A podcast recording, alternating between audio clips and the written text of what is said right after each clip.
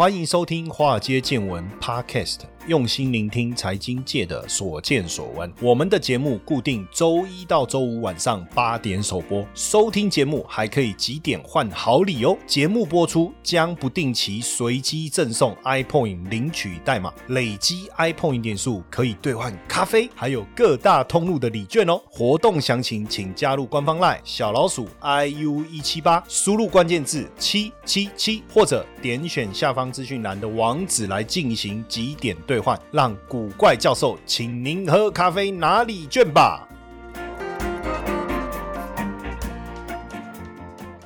股票市场千奇百怪，见怪不怪。大家好，我是古怪教授谢承彦啊。那因为呢，最近有很多的粉丝呢，在这个脸书啊，或是私讯啊，问我这个 ETF 的问题。然后呢，当然我们也就在脸书呢办了一个活动哦，就是我想要来一个这个 Ask Anything You Want to Ask Me。哎，好不好？讲一下英文应该听得懂了哈。意思就是说，你可以问我任何你想问的事情啊，这样子哈。那所以呢，我们办了这个脸书的这个活动嘛，就请大家来留言。那当然，我我就想说，那大家留言以后，我们要选什么样的？当然，有的人说是不是要问的很好，有的人是说是不是要问的很白目。我我其实呃是希望说，如果白目一点。为什么？因为我很想看看白目的人到底是怎么一回事，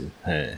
所以呢，我就尽量挑，我就想说越烂的问题。可是其实大家问的问题，其实都还蛮有水准的啦，哈。只是说，我觉得如果问题比较，不要说烂啦，也不要讲水平不高啦，应该是说比较白目，也不对，不对，不能这样说，应该是说比较呃不入流，哎，不行这样讲，应该是说比较粗浅啊。对对对对对。那我觉得这样的人哦，他可能比较希望能够得到我的救赎，是不是？他故意问了一个比较初级的。问题哈，当然，呃，我们就从这里面呢挑了一位。其实我要挑谁的时候，我心里面很挣扎，因为如果说我挑了他，他会觉得说，我觉得他很笨。那我不挑他，那我又很没办法去救赎一个哈。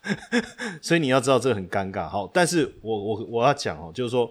被挑中的要感到兴奋，因为其实我真的不是觉得说这个问题问的不好，或者是问的怎么样，我只是觉得说我们给他一个机会，让他好好的上来问一下问题。吼，那我们就来，我也不知道他现在的心情怎么样，是不是？哦，我不知道他会不会觉得说啊，所以我本来很兴奋，是不是要来问问题？好，那因为我们今天的题目叫做什么？ETF 投资大解惑。哦，那过去就是我们一直在那边讲，一直在那边讲。坦白讲，我们也不知道我们讲的东西是不是大家想知道的哦。那因为现在投资 ETF 太热门了，重点是最近全球市场都出现这么大的问问题，之前又买了 ETF，哇，那现在逃开莫雷修怎么办？对不对？大家都有这些疑惑，那我们就先欢迎我们的晶晶，是不是这样念？晶为为什为什么取名字不取一个好念一点的哈？好，好，那我们来欢迎我们今天的主角哈，青青青吗？对，OK，青青青青好，哎，青青哦。嗯，哎，你取这个名字很有很有暗示性诶，因为因为如果那个不行不行哦，来宾一上来我们就这样子乱开玩笑，好，亲亲，你看我我一讲我又觉得好像我在跟我的爱人对话，说亲亲。对不对？好好，所以你这个取名字很有学问。好，那先讲一下啦。我我通知你说，呃，我私讯你说，哎，你被选中了，因为你上来留言，然后我选中你。你你你你是第一个反，你第一个想法是什么？你会觉得说啊，我是我很笨吗？还是什么？对啊，我想说，我问你的问题是很烂嘛？就是这应该大家都很想要知道吧？但是就心情很复杂，因为。尤其是刚刚就是古怪教授在前面开场介绍的时候，我一直在犹豫到底要不要离开离开这个 room，就就觉得想说跟大家承认说我真的是就是一个被挑中烂问题的人嘛，这样公诸于世，这样子让大家见证现在现场几位快要两千位 见证我的憨傻，这样。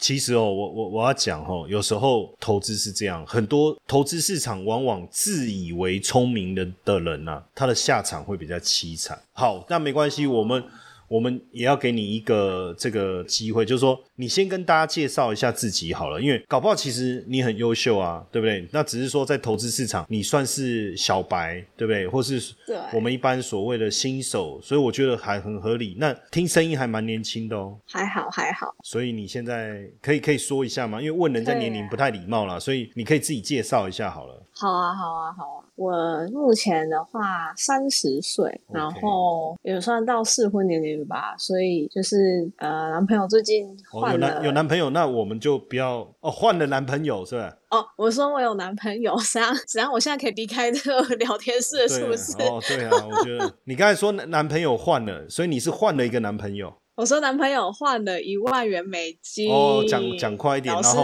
OK 对 OK 好，对，然后我们都是投资的新手，所以我们有规划说，可不可以就是透过投资啊，然后有没有购物基金或者是结婚基金等等。可是呃，我先问一个问题，就是说你们呃换了一万美金。嗯，哦，什么意思？就是手上有一万美金就对了啦。对，哦大概就是可能有一点闲钱。OK，好好。这个可能可以拿来投资，可是就不知道要投资什好么，然后就想要跟老师的单。好，当然这个我不会理你了哈。那 那我想问的是说，未来你们会不会继续有资金可以投入，还是就这这一万美金嗯，当然是会啦。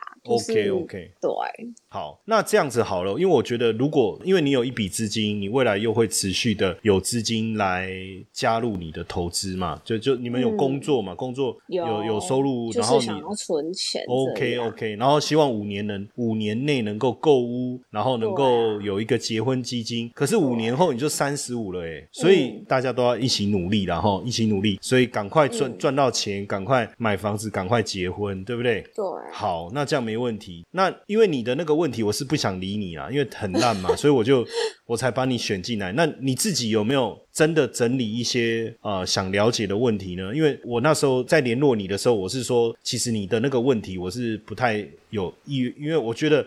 给你鱼吃，我不如教会你钓鱼嘛。所以我有请你先收集一下，比如说你啊，你男朋友啊，哦，或是你换了男朋友的前面那个男朋友啊，还有你的同事啊，让大家有没有一些问题收集一下。那时候我我有特别跟你说嘛，对对，好好好，那那那那你要不要好好的来提问一下？因为搞不好也是我们的听众朋友们大家想知道的啊、好，就是我还是有做一点小功课啦，不敢说有做很多功课。那我想要先问老师说，就是 ETF 跟基金的差别是在哪里呢？ETF 跟基金的差别，好，我觉得你问的非常好，因为这个问题是所有一开始进入市场的人都想知道的。可是我们怎么讲？我们往往你知道，有时候你在天上久了，你比较难理解凡间在想什么哦。所以你今天提出这个问题，我觉得蛮好的，我可以好好跟同学们一起分享哦。其实 ETF 跟基金啊，最大的差别应该是说，主要来讲，大部分的基金呢都是由基金公司所募集的。那募集了以后，就是把大家的钱哦集合在一起，然后告诉你他要去投资什么。那他可能可会去投资，比如说太阳能哦，比如他叫新能源的基金，他去投资太阳能。那比如说他这个基金叫全球股市股票基金，那他就会到世界各地都买一些股票这样。那但是呢，这里面要买什么，什么时候买，什么时候卖，基本上啊都是由这个基金公司的经理人来决定的。所以他的想法就是绩效要比这个股票市场哦，比如说如果是台湾就是加权指数，如果是美国就是 S M P 五百，要比这这个指数来的强，这个叫主动式的一个投入。那 ETF 呢，比较属于一篮子的股票，像基金一般来说，可能基金经理人他会买二三十档的股票，但是他可能会重压某几档股票，他会压的特别凶，因为他特别看好哦，比如说他特别看好台积电，或特别看好特斯拉，他放的比例就会比较大，他可能最多可以放到百分之十，这个也是由这个基金经理人自己来决定。但是 ETF 不一样的地方在哪里？ETF 基本上它会 follow 一些规则，比如说它是电动车的 ETF，好，那他就会去参考一个电动车的概念的指数，然后他会去买这个指数里面所有应该买的这个电动车概念，而且他会按照比例。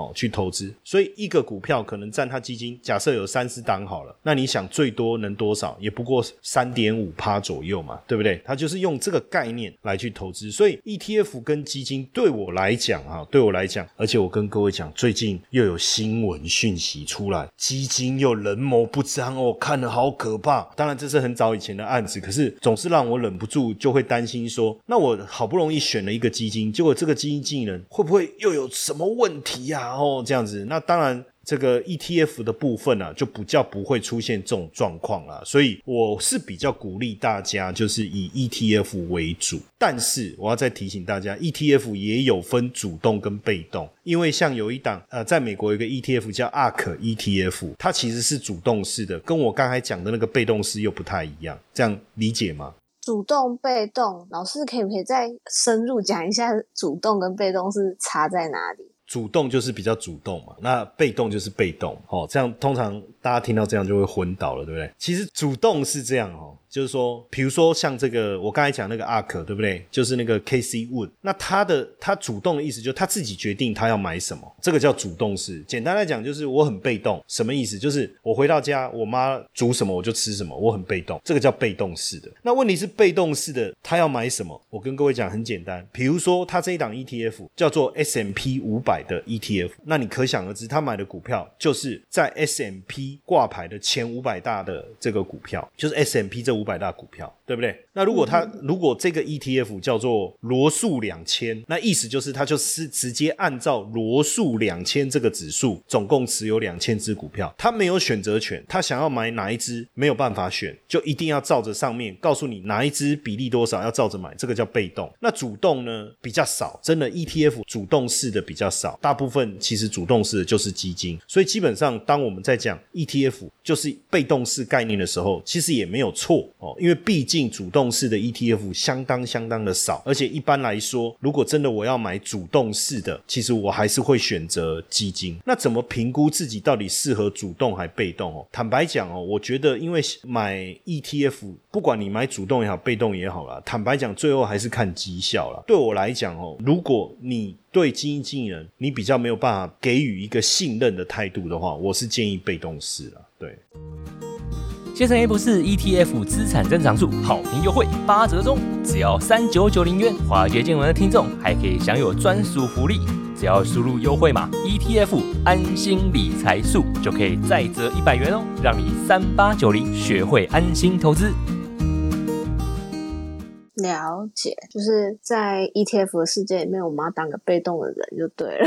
对我，我觉得是比较好啦，因为在投资市场，其实主动大部分都没有什么好下场，不是大部分的绩效都不是如自己想的这么好了。对，哦，了解。那老师，我想要问的是说，像因为我们现在可能有准备一笔钱，或者是说我们之后希望用定期定额来。购买，如果说有机会就是选到好的 ETF 的话，就是能够来购买 ETF。那我们就还是一定会要在低点的时候买进比较好嘛？然后是不是用这种定期定额的方式？老师有没有推荐？然后这种方式的报酬率是会比较高吗？还是说我要累积一整笔，然后一次投入？这种老师哪个推荐呢？其实我觉得哈，因为你你问的这个问题，我我觉得是大部分人都一直有的疑惑。如果我们能够买在最低点。而且它真的是最低点，当然最低点买进比较好，这个是我讲真心话。可是问题是，我觉得在呃投资这个领域啊，我觉得最大的困难点是，连我都不知道什么时候会是最低点。所以如果你问我说，老师定期定额比较好，还是最低点买比较好？我说你这个问题问的太哲学了。为什么？如果你能够买在最低点，当然买在最低点好啊。对不对？这个好像有一个人问我说：“老师，你觉得当亿万富翁比较好，还是当一个亿万富翁的儿子比较好？”我说：“如果可以，我也想当亿万富翁啊！”好好，所以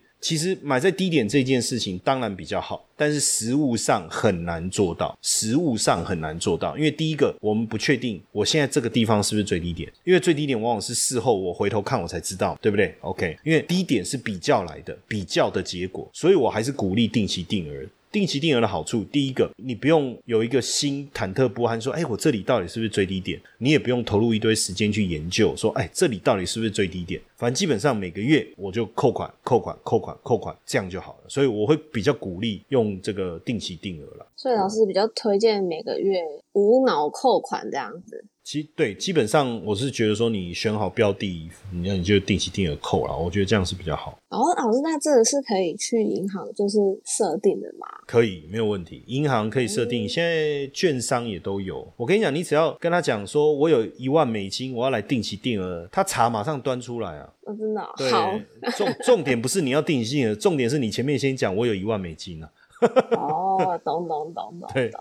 好，所以这样子等于说，不管它是跌还是涨，我就是都都来买就对了，对，当然，其实我觉得，怕。对，其实定期定额跌的时候，哈，我我我我觉得一个观念啊，大家看到股市在跌都会怕，可是其实你去想哦，如果今天是定期定额，越跌你不是越买越便宜嘛？你就你就比之前买的更便宜，那有什么不好？买东西本来就是你未来看好，你当然希望越买越便宜啊。所以我十块买，然后八块再买，六块再买，五块再买。哦，那因为 ETF 它基本上里面的股票，呃，好的它会留着，不好的它也会淘汰，所以我觉得也不用担心说 ETF。我我们讲一般正常的呃圆形的 ETF 哈、就是不是那种什么杠杆的啦，做期货的哈、实际上它是不会有下市的问题，所以反而逢低买进，哎，你可以降低你的成本。那以后股市上来了，这个 ETF 涨上来，你很快就可以就可以这个赚钱啊！就你十块跌到跌下来，跌到这个五块钱好了，你的平均成本是在七块半啊，对不对？所以五块涨到七块半，你就赚钱了。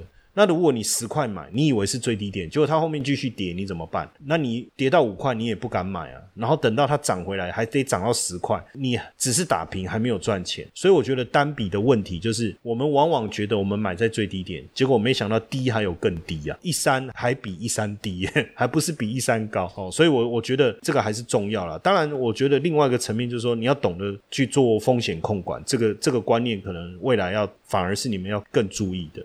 好，风险控管。那那如果老师你刚才提到说要注意做风险控管，那我们在 ETF 有什么方式可以做风险控管？因为你不是说它就是高跟低就不要管它，我都是一样傻傻扣嘛，那我要怎么知道它的风险何在啊？对，其实这是我的错，我不应该提出这四个字哈，因为我没有想到说你会继续问下去哈。因为风风险控管是蛮深入要去讨论的一个议题，但是我我先简单讲一下，其实通常在金融市场场哈，就说我觉得说大家都一直在讲说什么设停损啊，什么什么这一些哈，可是你去想一件事，如果我刚才讲我们去定期定额买，然后我又去设停损，这个不是很有冲突感吗，对不对？你叫我逢低可以买进呢，你又叫我停损，所以基本上当我们在长期投资的时候，我用定期定额来操作的时候，我其实我只要选好标的，我我们根本不用去设立停损这件事情。但问题是，股市还是有可能大跌啊！你看，像两千年科技泡沫跌五十趴，二零零七年 S M P 五百也跌五十趴。那个时候，坦白讲，封低一直扣，扣到手软了，扣到没钱了，都不敢再扣了。那这时候怎么办？所以我觉得这种 E T F 的风险控管方式啊，我教大家另外一个想法，就是说，呃，基本上你要找到一个互补的。你要找一个互补的来去搭配，什么意思呢？当股市在跌的时候，什么东西会涨哦？多少补一点回来啦，给干 ball 啦，就是这个概念。所以股票跟债券其实它们彼此之间是一个这个负相关的。那股票市场跌的时候，哎，其实我可以放一些债券进来，那我不是就可以去这个弥补股市下跌的风险了吗？哎，good idea，对不对？可是不只有这个风险，还有什么风险？比如说，万一是金融市场崩溃哦，那你就会常常看到一句话叫 “cash is king” 啊，什么意思？现金为王啊。那这个时候怎么办？股票、债券都不是现金，那我要拥有现金。什么叫现金？美元就是现金啊。那我应该在 ETF 当中找一个美元投资相关的，对不对？或者是黄金，在股票市场出现，或是债券市场出现危机的时候，哎，黄金也会涨。那这时候我把黄金放进来，其实这就是一种风险控管的方法。就好比说你男朋友，对不对？他跟你说他公司要开会，那这个时候他一定要找一个掩护的。然后当你呃打电话给他的时候，他赶快叫他的朋友过来帮忙站身一下，说啊，对对对，我们现在正在开会，对不对？这就是一种互补的风险控管方式。所以我觉得在我来讲，ETF 的投资你不是只有做一个 ETF 一种 ETF，然后呢什么停损啊，然后这个高点你要做什么样的停利，我觉得不是这个概念。你要做的应该是什么？就是好好的风险控管。那当然这个部分这样听，我不知道你有没有听懂啊，这样有明白吗？老师又讲好多，就是跟 ETF 就是额外的东西。你老师，你是不是刚刚说有什么债券？债券，债券也是对啊 ETF，对债券也是 ETF 对，然后黄金也有 ETF，都是 ETF，股票也有 ETF。啊，所以就是等于说在要买 ETF 的债券，因为老师你刚债刚那个债券的 ETF 啦，就是说，就就 就好比说，你现在一万美金嘛，我我大略的换换算啊，就好比二十七万台币，对不对？那你、你你分成这个九个月，每个月投资三万块，那你就可以把这三万块一部分去买股票的 ETF，一部分买债券的 ETF，一部分买黄金的 ETF。比如说，那其实这就是一种风险控管的机制了啦。哦，对对对。感觉好像又要再额外，就是本来好像只要认识 ETF 就好，就我现在还要认识债券对对的感对，觉，没错没错。嗯很多东西对，要不然你以为呢？投资有这么简单吗？哦，对不起，我这个情绪又来了哈。啊。可是老师你你刚刚也讲很多又很快，我刚刚手都来不及抄笔记。其实我我我觉得是这样，因为有时候我常常跟同学在讲这些东西，我都会说啊，没关系，你你就是再听一遍嘛，因为节目你可以重复听嘛，哦，当然没关系，你你再看你有什么问题想问，搞不好后面问题问一问，你觉得说，哎，你你就差不多能够理解你理清你想要了解的问题了。哦，好，反正老师挑我上来，我就还有很多问题要问。没关系，我我我再给你一点时间。反正今天就是问到宝嘛，对对没有没有问到宝，对，时间是有限的，对。好，然后我想要再问老师说，一般的公司它其实都有财报可以看啊，我可能可以去看它就是上一季有没有赚钱这一些。那 ETF 它要关注什么东西？它可以去关注哪一些事情，然后来评估，我来可以来评估，然后来取决说我要不要来买这这一个 ETF 嘛？其实我我我觉得 ETF 哦，财报其实不用特别看了啦。为什么？因为你买 ETF 里面会买很多公司的股票，可能有三十只，可能有五十只，非常的多，所以你不可能再一只一只去看这些公司的财报哦，而且也没必要，因为它就是一个我们叫呃打团体战的一个概念，所以哪一个不好，你也不可能把它删掉，对不对？好，那这说到这，那那我 ETF 要关注什么？其实我觉得比较简单一点，就是你的目的是什么？比如说我今天像刚才我讲。诶，我要有股票，我要有债券，我要有黄金，对不对？那其实我应该要去检视的是说，那这个 ETF 里面它到底投资的是什么？是不是我要的？因为股票也有分啊，有分全球的啊、美国的啦、中国的啦、台湾的啦，也有分什么电动车啊什么哇，讲到底那个头都快昏了。然后也有债券的，债券又有分公债、新兴市场债、什么高收益债，对不对？黄金比较单纯啊，黄金就是 黄金，黄金没有分再分细分了。所以我觉得我们要关注的应该是 ETF，就是你要投的这个 ETF，T F，它里面投资的那些项目是不是符合你的需求，是不是你要的？我觉得只要特别关注这个就可以。其他其他当然你说更深入的，那就变成我们把它做成一个组合以后，对不对？我们要看的是这个组合，这个投资组合。像我刚才讲股票啊、债券啊、黄金啊，那我这个组合它最后呈现出来的成果，那个可能更重要。好，组合更重要。对好哦，感觉就是又是有一点我让我很不能理解的地方。没关系，我要再继续做功课。那老师，我想再问说，ETF 你要怎么去判断它该不该进场，该不该买？因为老师你刚刚前面讲说，我就是无脑买，无脑就定期定额买，是真的可以这样无脑定期定额买吗？然后有没有一些什么经济的指标，它可以来来看，然后来判断什么时候来买？呃，要说没有，好像也说不过去。但是实际上啊，我我觉得很多的指标到底真的有帮助吗？你看，像去年就二零二零年疫情，COVID 疫情大跌，大家的各种指标都告诉我们这个是进入了空头市场。可是没想到大跌那个时候你去投资其实是最好的。然后呢，我们在讲更早，比如说二零一七年，二零一七年的时候股市一直涨，一直涨，一直涨，大家都说不能再投资了哦，就不可以再投资，因为股市会继续涨。结果没想到现在距离二零一七年的高点有多远？我现在大家可能早就忘记了。实际上，就像台股创新高以后，已经多了百分之五十啊。所以，怎么去看经济指标这件事情，实际上我觉得对我投资 ETF 来讲，我并不会很在意，因为一旦我要去看经济指标，整件事情就变复杂了。投资变复杂以后，就有太多的可能性，你就没有没有办法定期定额，然后很无脑，然后很享受这个 ETF 成长的成果，对不对？你还要研判进场时机，那难难道就不用研判出场时机吗？哇，那整个事情就越搞越复杂。所以基本上，我个人是觉得这个问题我也懒得回答。老师好像很多都是太懒得回答了，怎么办？哎，没有没有没有，你可以继续问我，不要，我会很认真，很认真，很认真。所以就是我们的 ETF 要不要卖，然后你要哪时候要看出它是不是跌太多，或者是你赚的够了，要要怎么判断啊？好，这个呃，我要再跟大家说一次抱歉哦，就是我不应该办这个活动，然后不应该开放让大家问问题。你是说你应该是抱歉，说我挑错的？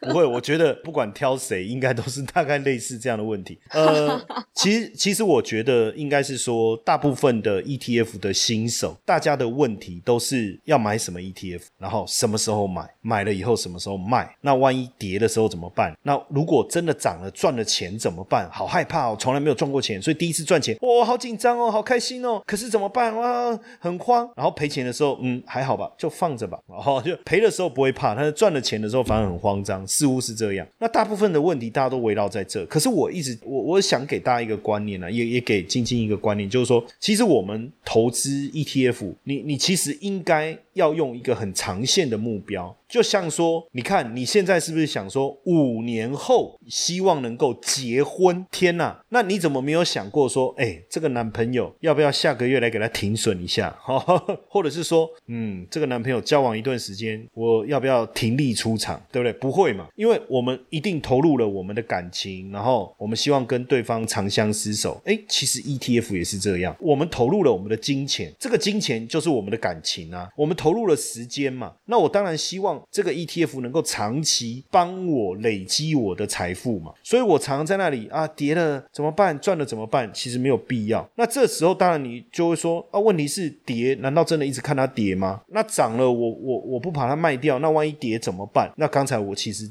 回到刚才你问的一个问题，就是说。风险控管这件事，我就讲了嘛。你有股票，又有债券，又有黄金，股票跌，债券在涨嘛，对不对？诶，那债券跌啊，股票在涨啊，两个都跌，黄金会涨啊，所以你根本不用去讨论跌太多的问题。当然，如果你要去思考说，诶，那赚够了怎么办？其实我手上有股票，有债券，又有黄金，我只要做一件事情，叫做 rebalance。就是我去做再平衡。什么叫再平衡？涨多的我就减码，我把减码的钱拿去加码那个叠升的嘛，所以我的资金就一直在我的这一个 ETF 这个池子里面，它就一直去累积，一直去滚动，这样子你其实才能真正累积，能够赚到钱。哦，老师又讲了一个新的东西，再平衡。对，所以你要问什么是再平衡？对啊，然后是是不是？我我其实我要跟你这样讲哈，就是说再平衡这件事情，就是再一次平衡。老师，你就是跟有讲跟没有讲一样，是是不是？你又要说要上课才会听得懂啊？不不不，你千万不要这样想，因为我我绝对不会就是什么都一直叫你去课堂上听哦。但是基本上确实在课堂里面，我会讲什么叫再平衡，再平衡的优势是什么，还有什么时候要做再平衡，多久再平衡一次。坦白讲。这个问题，如果我要回答，他要花很完整的时间，你才有办法理解。所以，我我是鼓励你呢。如果说你也认同我刚才讲说，哎，股票、债券、黄金，好，那你只是要补强一下再平衡。我有给大家课程的优惠啦。像你的话，我们就八折这样，然后你再输入一个那个优惠码 ETF 安心理财数，再减，我都不好意思讲一百块，好不好？哦，反正就是就是尽量给大家优给你优惠啦，给大家优惠啦，这样好不好？那当然，我我觉得说有时候你在看这个 ETF 啊，你要选 ETF 啊，或者是你想要做一些资料的追踪啊，那其实我可以分享一个工具，你都有在用手机用什么，就会习惯用 App 嘛。这个 App 是免费的，你你你就可以直接免费下载。这个 App 叫股股 App。那其实我们我我其实在讲这个 ETF 的时候，我都会跟同学说，其实你可以去好好的用一下谷谷这个 app，对你也会有帮助了。不用钱哦。不用对，所以我你不要觉得我是死爱钱，其实没有。对，对对对对对。好哦，好哦。那还有还有问题吗？因为我想说新手的部分，我这样讲应该是蛮足够的啦。难得就是有遇到这种来一直上来问蠢问题的。其实应该说我们内心也觉得寂寞了哈。因为每次在做做这个节目的时候，坦白讲，常常问同学要不要问问题啊，其实也没人也没人提问了哈。然后难得把那些量对对对，然后有时候都觉得说，哎，自己对着麦克风讲话，然后讲了一个笑话还要自己笑，然后还要自己做效果，都觉得做节目做到有点悲哀。然后久而久之，你知道吗？我们就开始生病了。为什么？因为总是自言自语，对不对？还要自己扮演两个角色。哎，你觉得怎么样？我觉得这个太棒了。嚯，你觉得呢？哎呀，我觉得这个好啊。啊，其实是两个人在对话，可是都是我自己这样哈。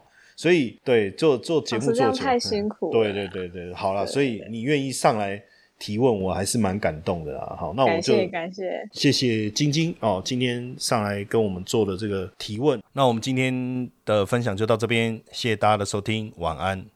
嘿，各位铁粉们，如果喜欢华尔街见闻，请大家多多按下分享键，让更多人能听到我们用心制作的节目。你们的一个小动作，是支持我们节目持续下去的原动力哦，快去分享吧！